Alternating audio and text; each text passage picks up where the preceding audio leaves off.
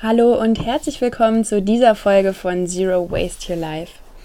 Heute geht es um ein Thema, das mir ganz besonders am Herzen liegt und meiner Meinung nach ist es eines der aktuell wichtigsten Themen dieser Zeit. Ich bin selbst nicht die stereotype Umweltaktivistin. Ich gehe selten auf Demos, weil ich große Menschenansammlungen anstrengend finde und in Diskussionen vertrete ich meine Meinung und bin trotzdem dabei manchmal konfliktscheu, wenn es dann ans Eingemachte geht. Ich lebe seit vier Jahren Zero Waste, also ohne Plastikmüll und möglichst ressourcenschonend. Und seit einem Jahr kann ich davon sogar leben.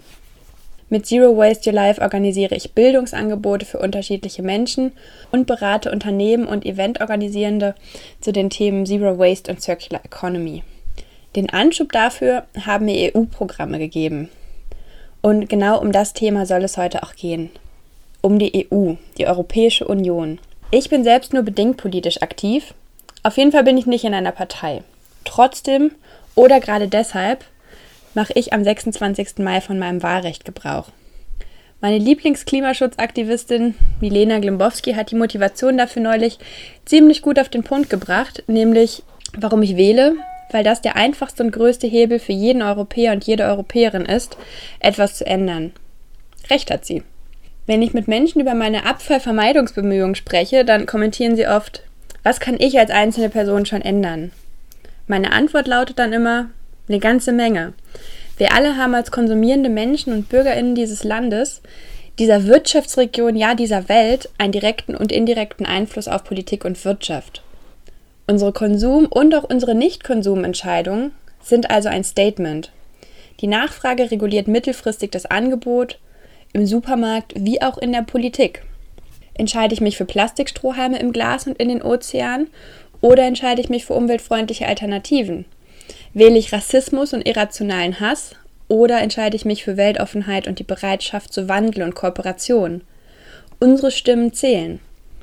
2014 bei der letzten Europawahl lag die Wahlbeteiligung in Deutschland bei super geringen 43,1 Prozent.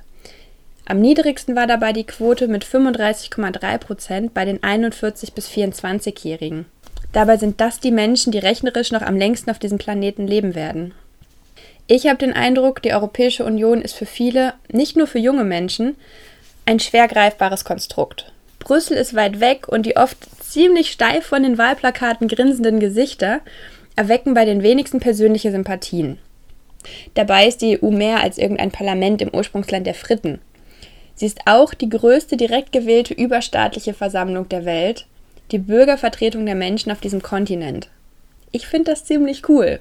Wer sich online privat auf Demos oder sonst wo über den Status quo dieser Gesellschaft echauffiert, hat im Grunde nur eine echte Wahl. Wählen gehen.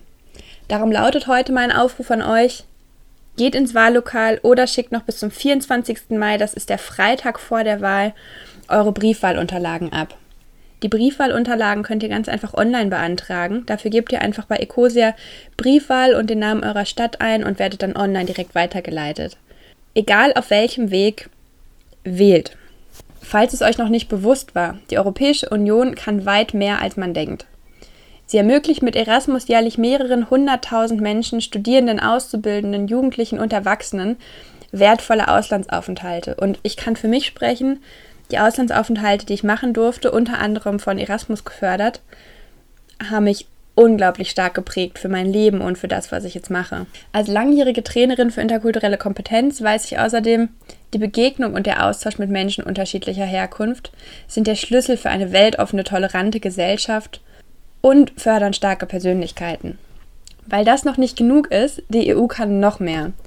Sie hat, und auch das ist vielen, glaube ich, nicht bewusst, Einfluss auf fast all unsere Lebensbereiche. Sie reguliert die gute Trinkwasserqualität und sorgt für Datensicherheit in ihren Mitgliedstaaten.